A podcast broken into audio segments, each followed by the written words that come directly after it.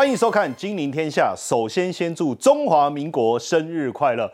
收心了啦，放假放四天哦，明天要开盘了。当然，接下来呃，从现在开始一直到年底要怎么操作，我们今天的内容呢，准备非常非常丰富的资料要呈现给大家。好，那先来欢迎今天一起讨论的嘉宾，总体经济学家吴家龙，啊，大家好；资深分析师林有明，大家好；财经作家游廷浩，大家晚安；资深分析师纪伟明，大家好。好。当然，呃，就是我们刚才在讲嘛，廉价回来好不好？哦，可是实际上我们在观察啦，这个七月啊，一万七千四啊，到九月啊，一万六千二啊，这个跌幅也很大，七趴，一千两百点。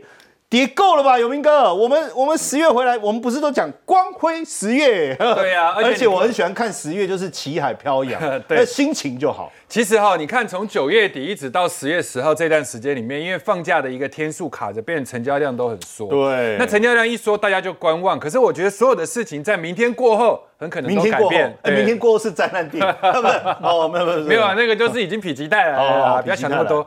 对，但我讲之前，因为很多人哀莫大于心死嘛，你看一万六千二都被跌破了，对，之前的那个低点哈。但是我们现在到底有什么东西可以相信？但是我们要相信一个很玄的东西，这个东西就是从一九八七年到目前为止，大概有三十七年的时间。这三十七年第四季到第一季都是一年之中啊，投资胜率最高的时候。如果各位不相信的话，各位你来看，我们把一月份。到十二月份，我们做这样的一个上涨次数、下跌次数、上涨的几率，你看超过五成的，你看第一季几乎上涨都是超过五成，一直到四月份都是哦。然后你去看平均的一个涨幅，这边里面啊，大概都有两趴到三趴不等。好，那我们再来看第四季的一个状况，是不是？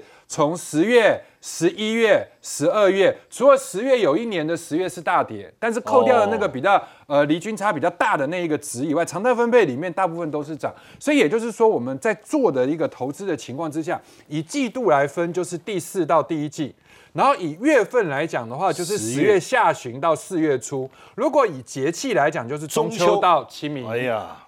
对，那这个时间为什么相对来讲都比较是投资黄金期？第一个财报空窗，因为各位要去想哦，年报在公布的时间点，有些三月嘛，对不对？所以第二个的话就是年底会冲刺一波，要冲啊，然后年初要认养，因为这个时候基本上你做梦都不犯法，而且上涨也无这个上涨的话，也很多人都愿意去相信公司的愿景跟这个公司的一个市场做梦，然后市场的资金在这段时间也比较宽松，包含像政府在释放一个。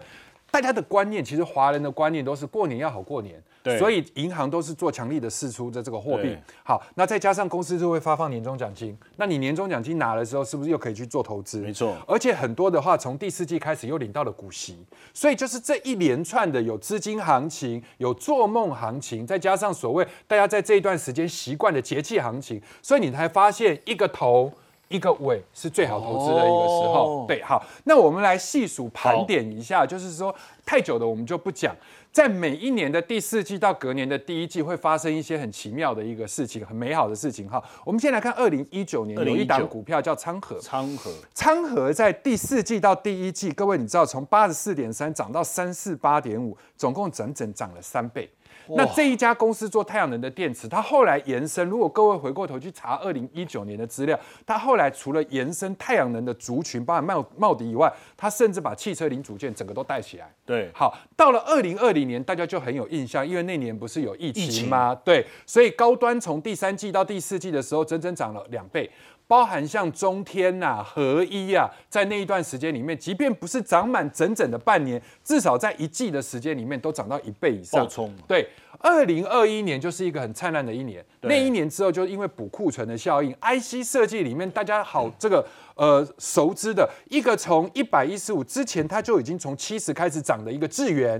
刚刚这个这个来宾之前有分析到智源从一一五涨到三三一，总共涨了一点八倍，所以。到了去年度更明显的高利，我们常在节目上面分析的高利，从一零五涨到了二五零，涨了一点三倍。我要细数这些的话，各位有没有发现，全部都中小型股？中小型对，也就是在，这这一段时间里面，当然你要去买一些 T 五十的股票，买一些大型的股票，OK。但是你发现，你只要选到中小型股，而且是选到有族群性的中小型股，其实相对来讲，报酬率三倍、两倍。一倍一倍，是不是都很可观？所以我觉得这段时间里面，不管你前面怎么去做书的人，其实从第四季到隔年的第一季，好好的拼一波，应该可以帮各位啊准备一些不错的一些财富。好，那怎么拼？要在哪里拼？总是要拼对吧？我刚刚在讲的东西，各位可以去看二零一九年的太阳能，二零二零年的这个生技股，二零二一年的 IC 设计，二零二二年的一个节能，然后你会发现其实都是有族群性。族群。现在目前从九月底十月初看起来最有族群性的，我们先不讲基本面的，我们先讲最有族群性，其实应该是大家市场上耳熟能详的细光子。细光子呢，耳熟能详，耳熟能详。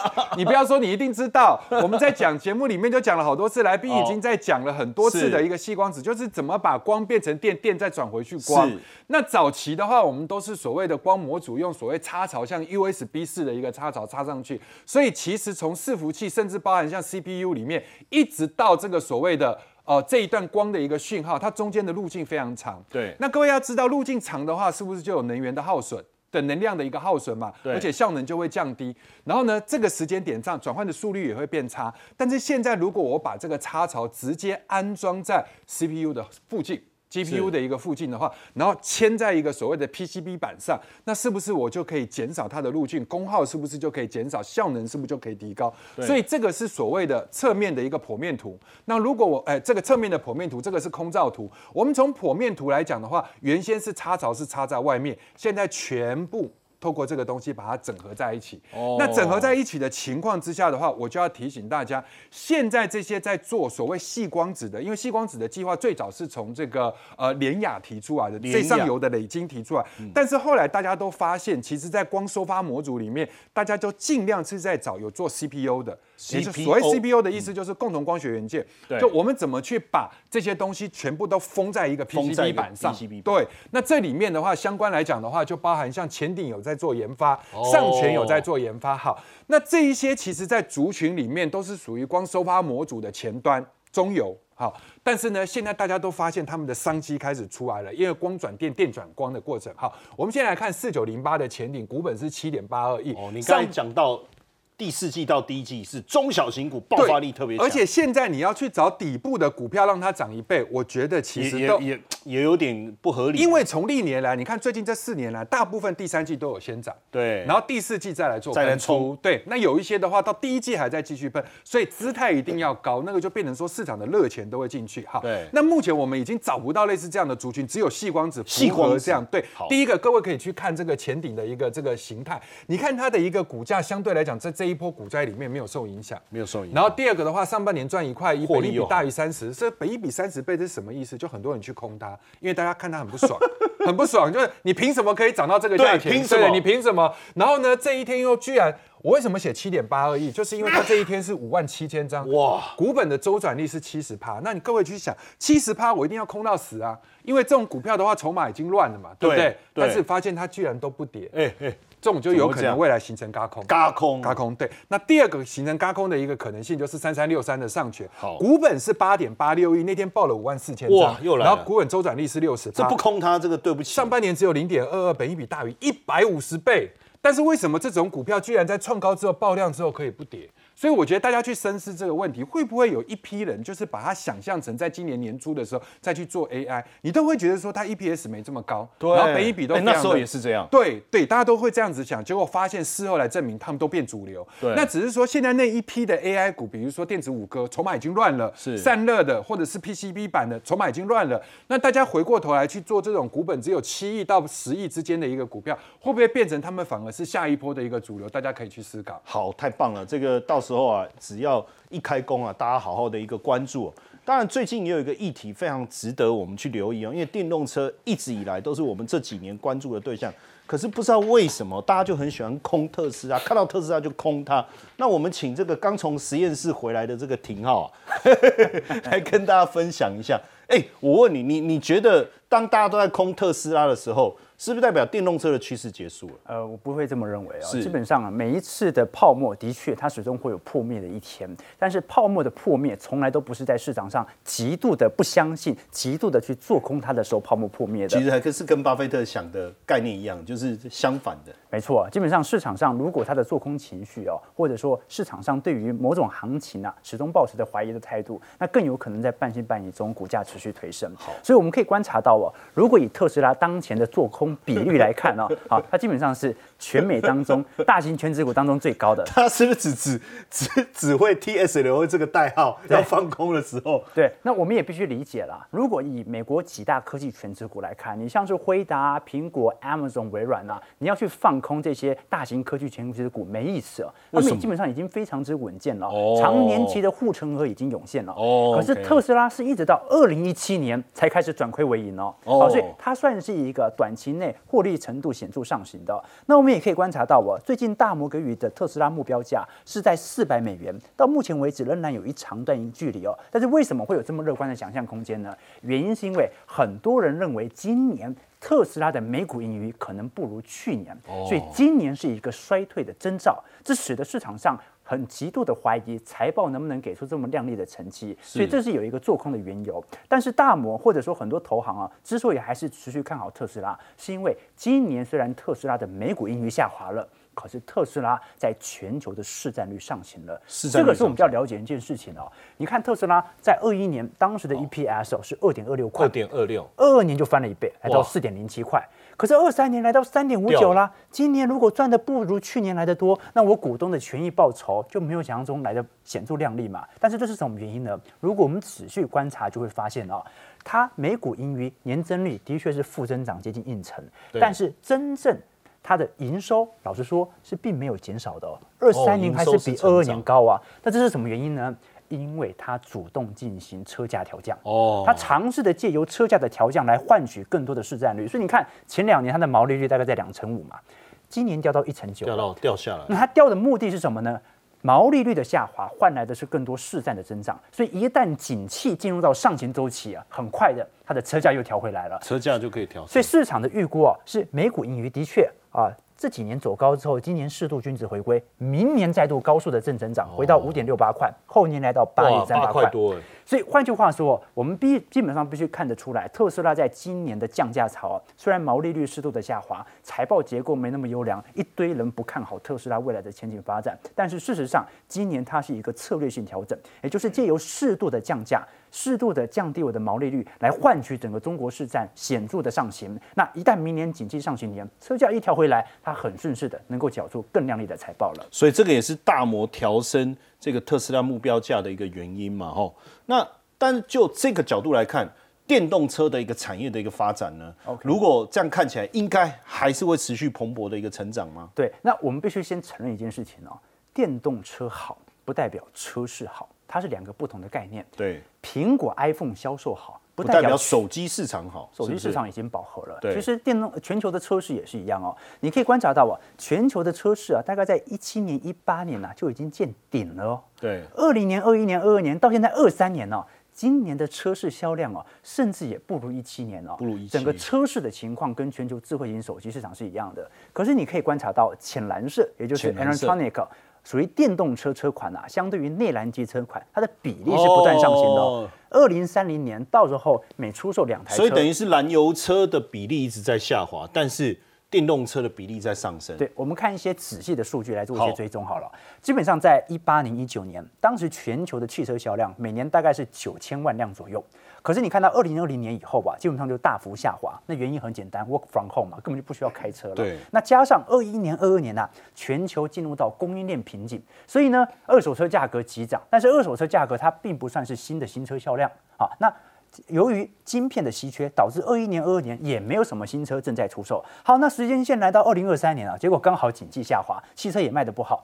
所以你有没有观察到啊？从二零二零年以来。我们已经连续四年的时间都不如一八年、一九年的全球汽车销量的表现了哦，所以车市其实是非常饱和的。可是我们要仔细去观察电动车，电动车每年的增长速度啊是非常非常之快的。换句话说，全球车市在下滑，但是电动车正在上行。这两个图的对比好反差很大哈。那就问题来了，那我投资到底是要投资丰田好，还是投资特斯拉、投资比亚迪好？它就是两种完全不同的投资方向。一个是传统车厂，一个是电动车厂。没错。好，那第二点呢，是对于石油的使用量哦，可能也会因此在中长期而有所下滑。我们可以观察到，现在不管是纯电动的纯电动汽车，或者是混动汽车，或者我们看到电动车的充电站啊，整体需求速度都非常快。那基本上啊，我们观察到未来整个中国市场是非常重要电动车的决战点哦，这也是。为什么特斯拉到目前为止，它明明在美国、在欧美市场是独霸的天下，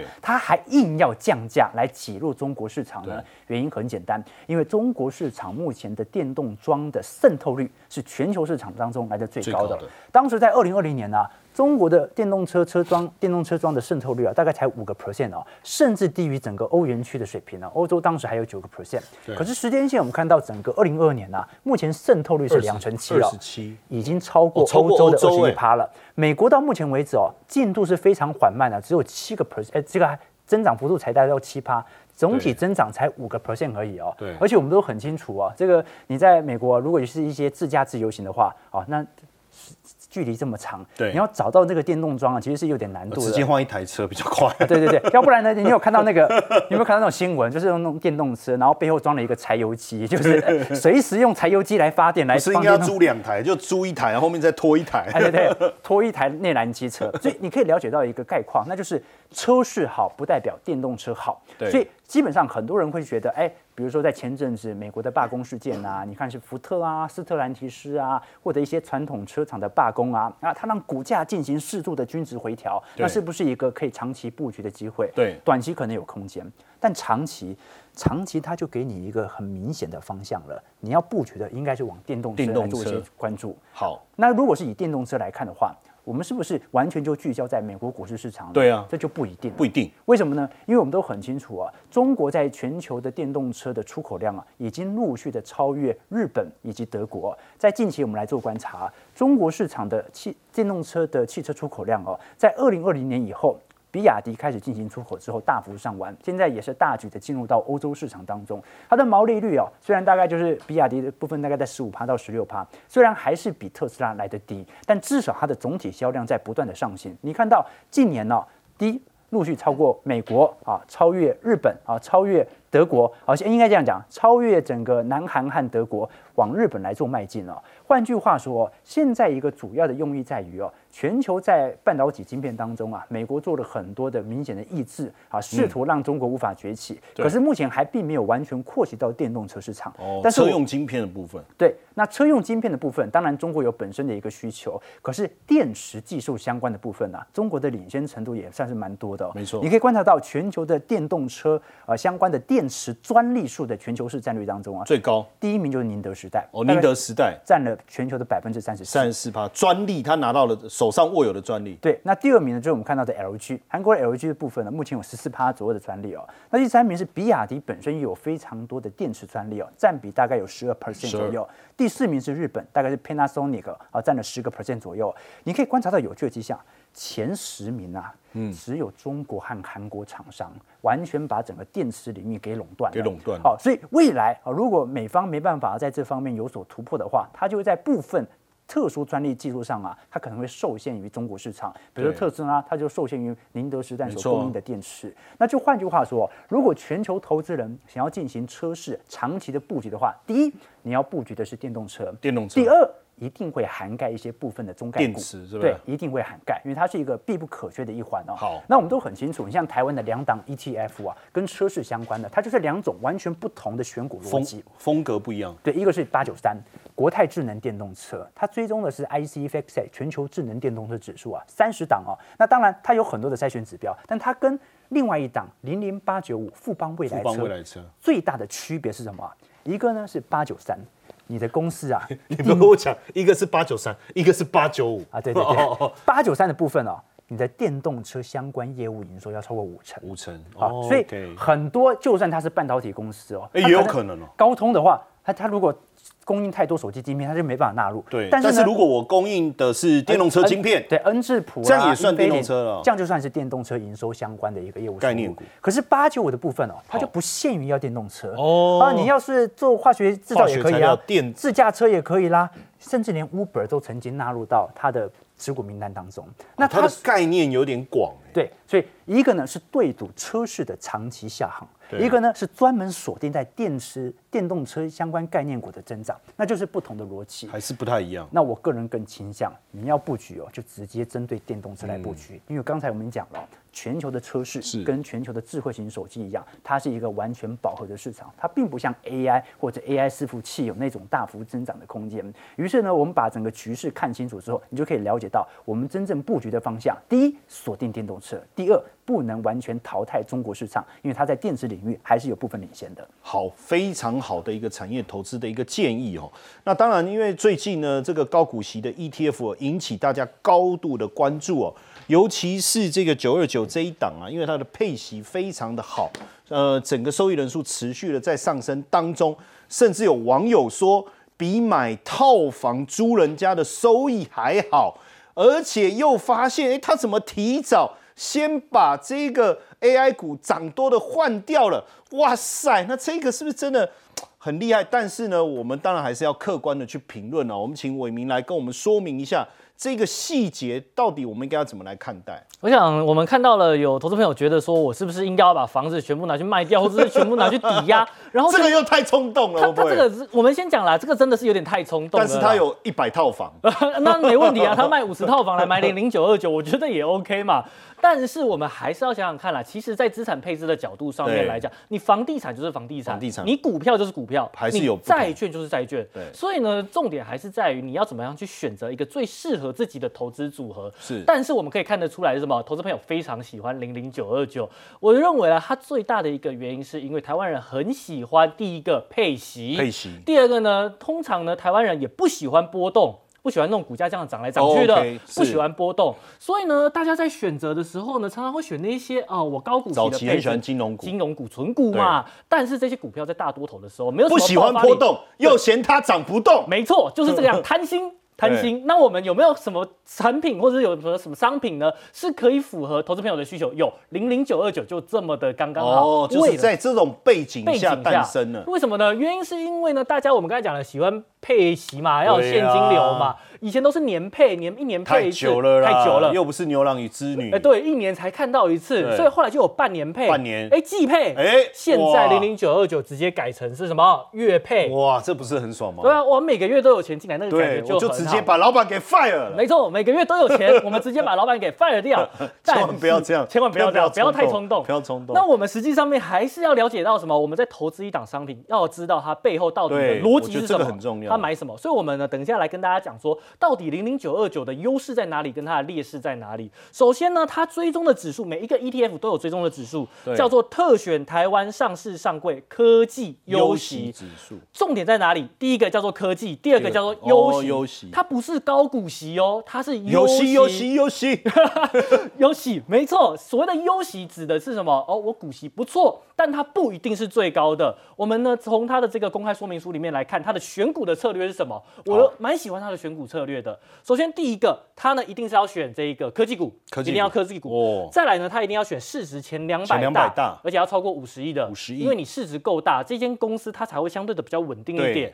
再来第二个，它有所谓的流动性检验的条件。好，什么叫流动性的检验条件呢？它在十二个月以内，还有一个月以内呢，它的这个交易量还有周转的周转率，可能都要到达一定的门槛。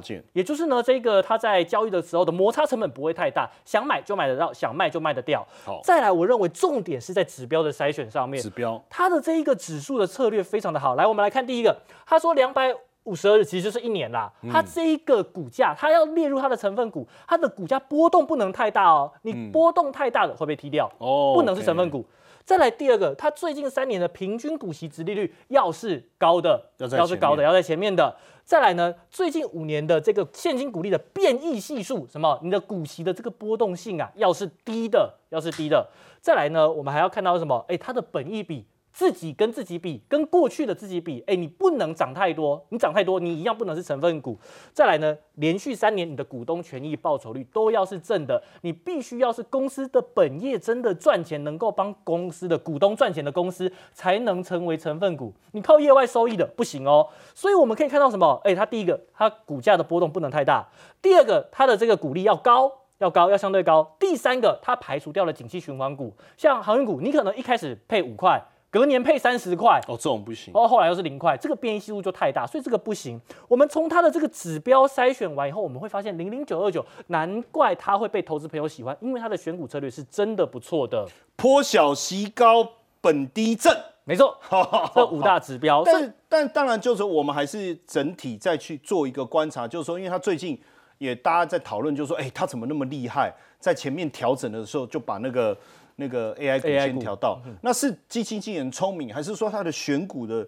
逻辑本身就可以办得到。呃，我们呢，其实这一个选股应该说是，它既然有了一个指数的策略，所以它就是按照规则去走。按规则。所以说这也不是说什么他们的经理人很强啊，会通灵啊，知道未来 AI 股会跌。是。哎，不是这个样，它照规则来。那零零九二九呢，每一年会调整一次，在六月底的时候会做一次成分股的变换调整。这一次他把什么？他把华硕、技嘉、广达、伟创、台阳这些都踢掉。人家在猛涨的时候，你把它给踢掉。没错，当时我们好像都不知道为什么，可是。我们看到了 AI 股后来修正，哎，好像觉得它又很厉害了。当然这都是事后论啦。可是我们再看它新增了什么持股，细创、华汉、新唐，是它把它放进去成分股以后，我们会发现一件事情，它是什么样的策略呢？它把那些动能很强的股票涨很多的提掉，提掉嘛，都卖掉嘛。然后它要换什么？把有出现修正的股票买回来，也就是那些有跌下来的，跌下来，哎，它的值利率就变高了，变高了嘛，对不对？所以我们可以知道，这一支 ETF 它是一个逆。逆势策略的 ETF，逆势策略，对它跟我们在买的零零五零这种用市值加权的是不一样的。不同，市值加权的就是我市值越大，我就买越多，所以它是一个顺势交易策略。但是零零九二九它是逆势交易策略的，这个是投资朋友要注意哦。为什么？因为逆势交易策略通常代表的是动能会比较弱一点，比较不足。当今天像呃行情，我们那个时候看到了，从八月一直到九月的时候，台股不是在走修正吗？零零九二九的表现为什么可以这么好？因为它里面都是一些已经经过修正的股票。所以它的防守防御型的股票会比较多一点，那它的股价表现当然会更好。所以这也是为什么我们说啊，哎，我们不能用过去的绩效来去推论说它未来的绩效一定好。如果呢后面真的台股要走一波动能的一个行情的话，就很难说。这些股票可能真的不一定会这么的强。就像我们在看的，你说这些伟创、这些技嘉，如果在后面真的还要再走一波爆发，那它把它剔除掉了，对，因为它剔掉了华硕、技嘉、维新、广达。伟创这些我们熟悉的 AI 股，没错，所以然后新增的是，你看像华通，哎，不过有联发科、联咏这些机器上来的，对，哦，华汉啊、细创等等啊，哈，没错，所以我们认为啦，他挑的这些成分股其实都是好的股票，所以呢，整体来看它的绩效也不会太差。我们最后帮大家做一个结论，对，结论一下好了，因为很多投资朋友想要卖房嘛，那我们刚才讲了，我觉得我觉得这个是真的不适合了，因为不同的投资还是要我们要客观理性一点，没错，所以呢，因为这一些东西，它很多投资朋友会把它拿来。当储蓄，那最好的方式你不要 all in 啦，你还是把资金用分阶段的方式买入。你不管是定期定额或不定期不定额，都是一个分阶段分三个小时可以吗？你你 每天买一点嘛，每次买一百股，也许也可以。不是这样分阶段的。重点就是要把那个成本平均掉，对，这样子的话你才不会买在最高点。再来要避免在市场过热的时候，因为现在这档 ETF 太热门了，很热，常常都在溢连我们都在讲，没错，对啊，我们收视率这么高，我们这一讲又不得了了。哎呦。这个不错，这个东西就是我们要注意的，所以要冷静，要冷静，冷静，不要在溢价太多的时候去买，因为你溢价长期来看它都是浪费的。最后的话呢，其实是我们呢，既然都已经知道它的成分股了，对，那我们是不是如果有时间的投资朋友，你可以去关注。它的成分股的变化，比如说它一进来的这些，没错，哎，为什么它要新增联发科？哎，对不对？我们可以想想看，因为呢，我们都知道它选股的这个指数的策略是不错的，啊，我们有时间我们就多做一点功课嘛，我们不要全部都买，人家塞一整包给我，我不一定要照单全收，我们可以去关注一下，哎，它里面的这些成分股，我们或许直接配置一点资金在这些成分股上面，我们的选股绩效可能不会比基金经理人的绩效还要来得更差，所以我们认为投资朋友在操作这档 ETF。上面的话有这么多的东西要去注意，这也是我们跟大家做一个分享。好，谢谢伟明的一个提醒哈。那当然，呃，持续的一个关注哦，回到这个中国身上啊，因为房地产的问题一直以来都在困扰着这个中国经济的一个发展。那因为现在大家就在谈一件事，就是要通缩啦、资产泡沫的问题。可是今天我们请姜老师来跟我们分享一个很重要的观念，现在大家在谈的是叫做资产负债表的衰退。资产负债表会衰退，这个部分到底应该是怎么样来探讨？哎，好的，现在简单讲一下哈，就是，哎，大很多人开始担心或者有疑虑，说中国经济目前碰到的问问题会不会演变成所谓的资产负债表衰退？很像之前日本泡沫破灭，就是因为有这种担心呐，哈，对，那个疑虑，疑虑，所以呢，我们利用这个机会，干脆回来看一下资产负债表衰退的原理。对，当年日本日本是因为第一个，首先它是泡沫经济，第二个呢是泡沫破掉。哦，这里插播一下，泡沫破掉几乎同一个原因，就是利率升得过头，利率升太猛了。哎，网络泡沫破掉，利率升过头，升太猛了。那个金融海啸、房地产泡沫破掉也是一样。对，那当年日本九零年代初期的日本，后来也是因为升息升到没错泡沫破掉。好，那么从九九零年代初期开始，它经历了所谓失落二十年，有的人说失落三十年。三十哦，好，OK，就是说二十到三十。主要原因就是因为当时日本出现了所谓资产负债表衰退。资产那资产负债表衰退有一个重要的原理，就是资产泡沫破掉，它不是一般的景气衰退。它是整个资产的泡沫，啪！对，因为资产泡沫推动了前一波繁荣嘛。对，透过资产泡沫，然后带动繁荣，然后这个房地产价格各种一直推升。哎，对，这个所有这个资产的价格的上升，哈，带动财富效果，带动消费、投资等等。总而言之，就是说资产泡沫在吹的时候带出繁荣，然后这个泡沫破掉的时候带出的是资产负债表衰退。好，好，资产泡沫破掉的时候啊，会产生什么问题呢？第一个，它这个资产价格的下跌。股票、房地产，房地产还有掉了，哎，对，还有其他资产。那资产价格下跌的话，你首先你的财富缩水，对，你会觉得说你比较没有那么变得没那么多钱，没那么多钱，所以少一些奢侈品。因为本来房价两千万，现在剩一千，哎，对，就是资产资产那个价格下跌以后，造成财富缩水，身家身家身家缩水，对，然后这个会让你砍掉一些消费，包括奢侈品消费，还有出国旅游等等。另外一个问题就是抵押品价值。因为你的资产购买几乎都是拿资产去抵押去贷款的，对，那贷款呢就拿你的资产来当抵押品，没错。那结果呢，资产价格下跌，造成抵押品价值的急剧下跌。那这个在当年经济大萧条年代，已经让耶鲁的经济学家费雪哈提出一个资产叫做负债债务型通缩，就是因为资。抵押品价值下跌以后，你要补缴抵押品哇。那在股票市场的话，就是融资交易的话要补缴现金。对。那补不出来的话，就杀断头，就断头。然后就引出引出新一波卖压，新一波资产价格下跌，然后恶性循环。好，那所以呢，现在我们发现。资你的负债金额，你当初借多少钱？那个负债金额还在啊，还不不会少。它没有跟着泡沫破灭。对，然后呢？可是你的资产价格，你你的抵押品破灭，哎，像那个跌了哈。对。所以呢，这个叫资产负债表恶化。哦。哈，资产破灭了，负债没动。哎，负债没动，资产那边下跌哈，所以资产负债表恶化。那么这样情况下呢，家庭不敢借钱要还债，企业不敢借钱了，都在清偿债务啊，当个优先事项。然后呢，要还钱，所以呢。也也不敢再借钱，对啊，所以整个需求下降，整个经济收缩，就产生一个恶性循环，哎，就变成一个资叫做资产负债表衰退。那么这个期间呢，我们再进进一步讲，就是说哈，它的特性，它这种体系跟平常时期不一样。平常时期的话，我们企业有营收获利，甚至没有营收获利也没关系，我们借钱做投资。对。可是呢，在这种情况下的话，企业一心一意就是要还钱，只想还钱，哎，清清洗资产负债表。啊，就是我要让我的恶化的资产负债表重新修复修复了。对，好，这是它的最基本的。那平常的话，你去做投资，现在不，你不是要还债了？对。那金融体系呢，就会缺乏足够的借款人，消费者不，消费者都在还钱。对，消费者不借钱，企业不借钱，大家都在忙，还还忙着还钱，不借钱就算了，已经够收缩了。哎，对，忙着还钱。中国现在的状况就是有这种风险呐。对，好，然后呢，这样的话会冲击到什么？银行。银行是靠有人存钱，有人借钱。对，那现在你只有人存钱，没有人要借钱。对，那银行会出问题。对啊，所以银行会那个亏损，会出问题，然后会变成这个出现金融危机、银行危机。所以呢，家庭不借钱，企业不借钱，必须靠有人借钱。那个有人叫政府。哦，政府要来担任借款人，最后借款人的角色。对，他如果政府不借钱的话，那糟糕，哎，不行，会变成金融危机。好，资产价格暴跌以后，资不抵债，这资资产资产负债表不好看。对，好，开始修补，修补的话，自律于还钱。然后呢，货币政策即使再宽松的话，大家还不敢借钱。对，最后呢，忙着修，等到把资产负债表修复好了，才有可能。然后呢，哎，恢复借钱。哇，然后恢复投资消费，然后呢，那个。货币政策控制开始，所以应该麻烦的是说，这边到底要花多久的时间？没错，你讲的没错，就这样子。然后呢，恢复正常以后呢，经济繁荣，然后催出下一轮泡沫，好，然后再再重演。所以我们的结论是这样哈，现在中国出现房地产的问题，然后呢，这个这个变成危机，从问题变成危机是这样，它长期累积。对，问题刚开始出来的话，如果被化解的话，就不会形成危机。那现在变成危机以后呢，现在会出现有可能啊有这种风险，有这种疑虑，就是资产负债表衰退会出来。然后这样的话呢，公部门要扮演这个更大的角色。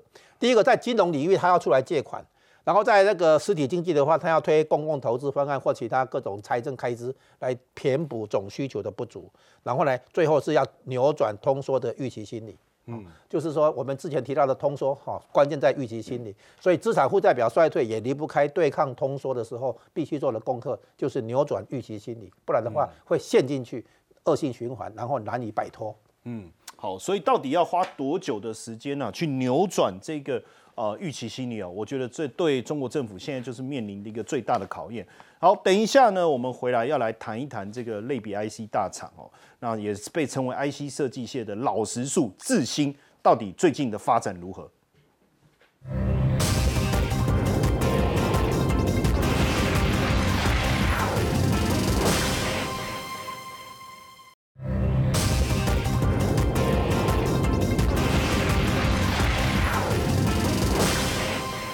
？IC 设计这个领域进入到了第四季，受到大家的关注哦。因为我们最近也看到这个消费性电子产品的一个回升哦。伟明来跟我们聊一下，他说他被称为 IC 设计界的老实树，哎，所以最近是不是有什么新的消息可以关注？哎，我这间公司，我们今天要来跟大家分享一下他的公司这一间公司的故事啦。那董事长因为是教授出身，是真的做人非常的诚恳跟老实，才被人家叫老实树。我们先从基本面来看。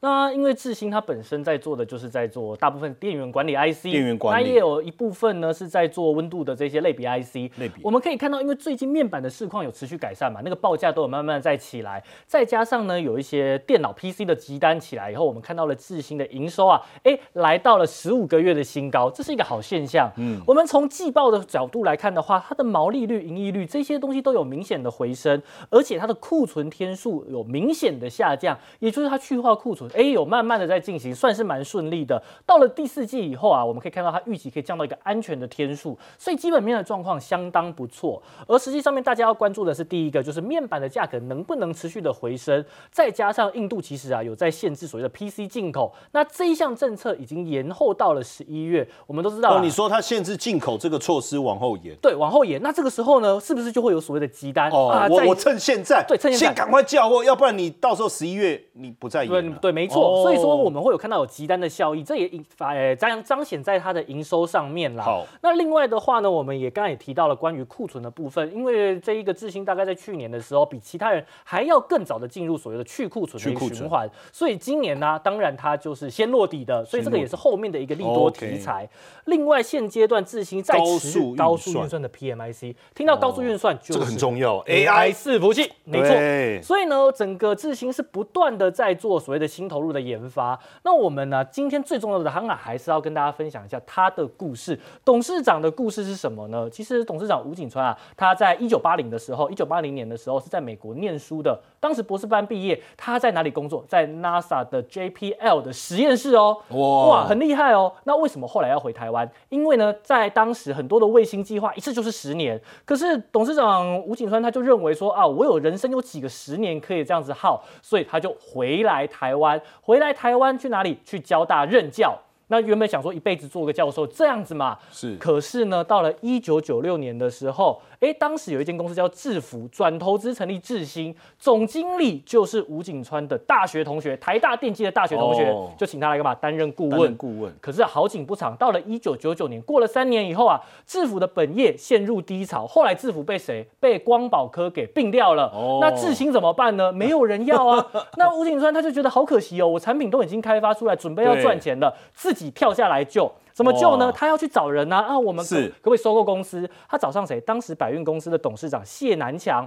他们没有说深交，但是就是认识。后来谢南强把所有智新的股份全部吃下来，用面额十块钱吃下来。然后呢，就是哦好，那我们来试试看能不能呢来救这间公司。后来智新能够起死回生，就是靠着温度感测晶片。当时 Intel、AMD 推出来的这一些 CPU 旁边一定都要有一颗温度感测晶片，去监测这个 CPU 的温度。的温度。当时的国际只有四间厂商能做，智新是唯一一间台湾厂商，而且是市占率最高的。你每三台的笔电里面就有一台是用智新的这个温度感测晶片。然后后来因为台湾的这个晶片的成本真的是降得太低，连德州仪器都觉得啊不行了，我我拼不过你们，我不要做这一块。所以这是一个小兔子跑赢大象的传奇，这个故事很有趣。后来呢，到了二零零二年、二零零三年的时候，手机开始崛起，当时的合作伙伴是谁？联发科。联发科，联发科当时呢，把所有的研发资源都投入手机晶片的研发，而在电源管理 IC 这块，就希望委外。那委外的话，找了很多的厂商。后来呢，有三间，一间叫做利奇，一间叫做茂达，另外一间就叫做智新。后来利奇觉得这个风险太大，就退出了。智新跟茂达，智新的开发速度又比茂达更快，所以最后呢，这颗明星 IC 全部都是智新独家供应，全部吃下来了，靠着联发科，哎，过了两年的好日子。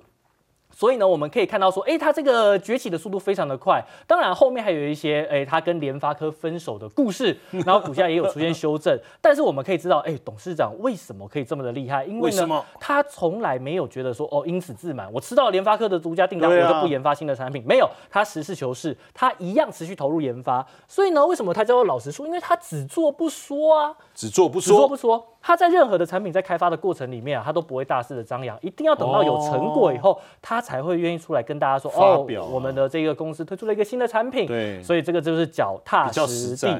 那这也是我们可以观察到的，说那公司的经营阶层有一个好的品性，有一个好的习惯吧。那这样子对于公司来讲的话，我们认为是一个长期非常好的发展的一个趋势。那么其实我们对于整个类比 IC 的未来的话，董事长也告诉我们，所谓的类比 IC 啦，很多现在电脑都是用数位讯号，一跟零，一跟零。可是呢，我们在看到的不管是光。温度还是声音，这些东西都是所谓的传统的类比 IC，所以只要呢，我们未来还有人机的界面，那类比 IC 的需求就不会降下来。所以呢，智新它在台湾是类比 IC 的龙头。那么在除了接下来我们刚才提到的，你说这一些 AI 伺服器、电源管理 IC，智新都持续的投入新的研发。所以呢，在未来这些类比 IC 的成长性仍然非常的高。我们认为这间公司的故事，我们这样听下来以后，它再搭配它的股价，哎，那或许呢，投资朋友就可以。可以留意一下这间好的公司在未来有没有一个投资机会？好，谢谢伟明哦。那当然，我我们也在关注这个两岸的一个状况哦。那像香港的部分，最近发现说它的外汇存底持续在下降，未来港币会不会消失？我们等下来探讨。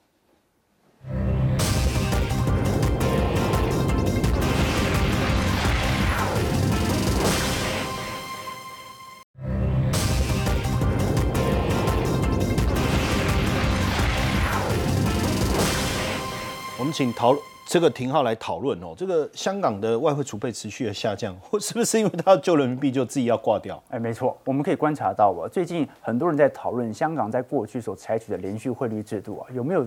可能会因为这一次为了要稳住人民币啊，而被迫让自己的外汇储备下滑幅度太快，最终导致港币跟美元之间的脱钩啊。事实上，我们可以观察到啊，这一波的导火线当然是从人民币的高速走贬开始，持续贬值。对，那人民币走贬有几个原因。第一个呢，是本身它的贷款金子利率就在一个显著的下行格局。所以如果它的贷款利率以及啊降准、存准率降息的概念不断的进行下压的话，那就直接导致的就是。呃，我们看到的中美利差不断的扩大，你可以观察到很有趣的迹象哦。好，这条线哦，蓝色线是中国十年期公债殖利率减掉美国十年期公债殖利率，就是利差的概念。对，那在二二年以前，你可以观察到有趣的迹象啊，大部分时间都在一个正值。什么意思呢？就是你投资中国的十年期公债拿到的利息应该是高过于美国的，这很好理解。后进国家经济增长率越高，那我给你的资本的回馈就越多。我二零一二年那个人民币定存。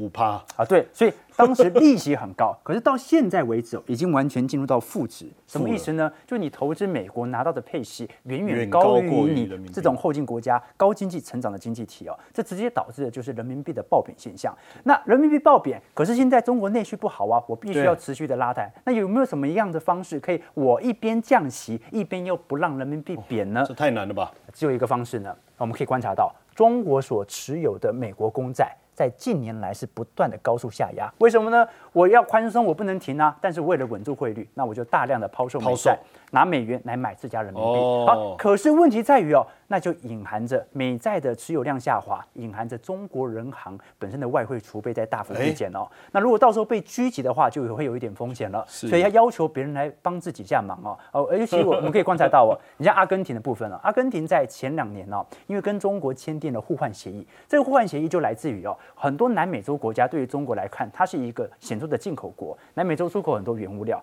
那这些原物料呢？这些南美洲国家拿到这么多的人民币，它中国就实施资本管制，我又不能去投资中国股市 A 股，那怎么办呢？那我就跑到香港，用离岸人民币把它换回美元，这导致人民币的下压力度来得越快。哎，这就导致了，因为香港港币哦，它是跟美元采取固定联系汇率制度。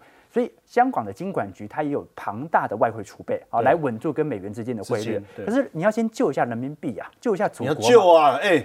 不就不行啊！你观察到香港的外汇基金呢，也就是我们讲的外汇储备哦，这一波下滑幅度也非常之快。所以它就是为了要救人民币。对，但它救了人民币，它怎么救自己的港币呢？怎么救自己？所以我们可以观察到啊，现在对于香港连续汇率制度的质疑就在这件事情呢，就是说人民币现在由于跟很多南美洲国家、跟非洲国家都签订了相关的汇率互换协议，就代表着你不管持有多少人民币，想换随时来跟我换哦，而且是它这是到约到期其直接进行。续约，在这种状态底下，会使得人民币在短期内的贬值压力，它是无法舒缓的，无法舒缓就要找人来借啊，借美元来稳住人民币。那现在就是往香港来开刀，所以我们可以观察一下，如果香港短期内港币啊，它没办法跟美元及时进行稳汇的话，那就是联系制度的瓦解。所以我们反倒要观察一下，你看最近不管是啊港元或者说香港本身资本的流出速度啊，都是影响到了香港连续汇率制度的衍生。所以我个人会认为，我们反而可以从人民币来。着手，人民币一直贬下去，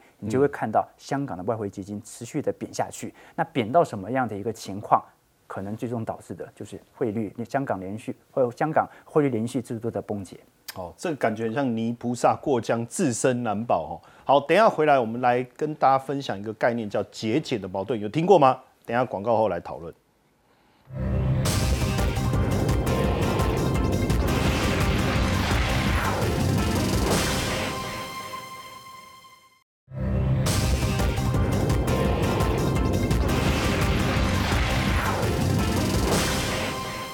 老一辈都告诫我们爱卡卡没啦吼，但是没想到这个储蓄率名列前茅的中国，现在出现了节俭的矛盾。姜老师，胸卡嘛比赛呢？哦，这个是一个总体经济学教科书上的基本观念。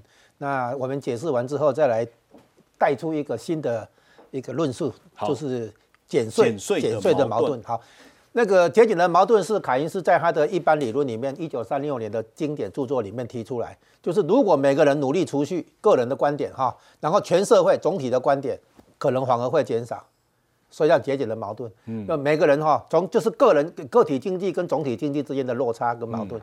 那如果未来就业跟所得有不确定性，消费者会增加预防性储蓄哈。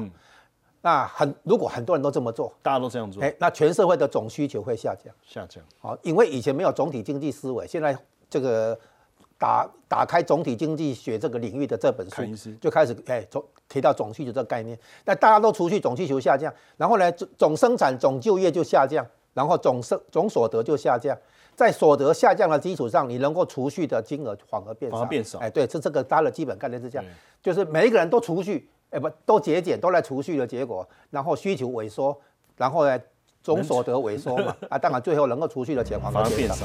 好，这个逻辑呢，可以衍生出一个概念，就减税。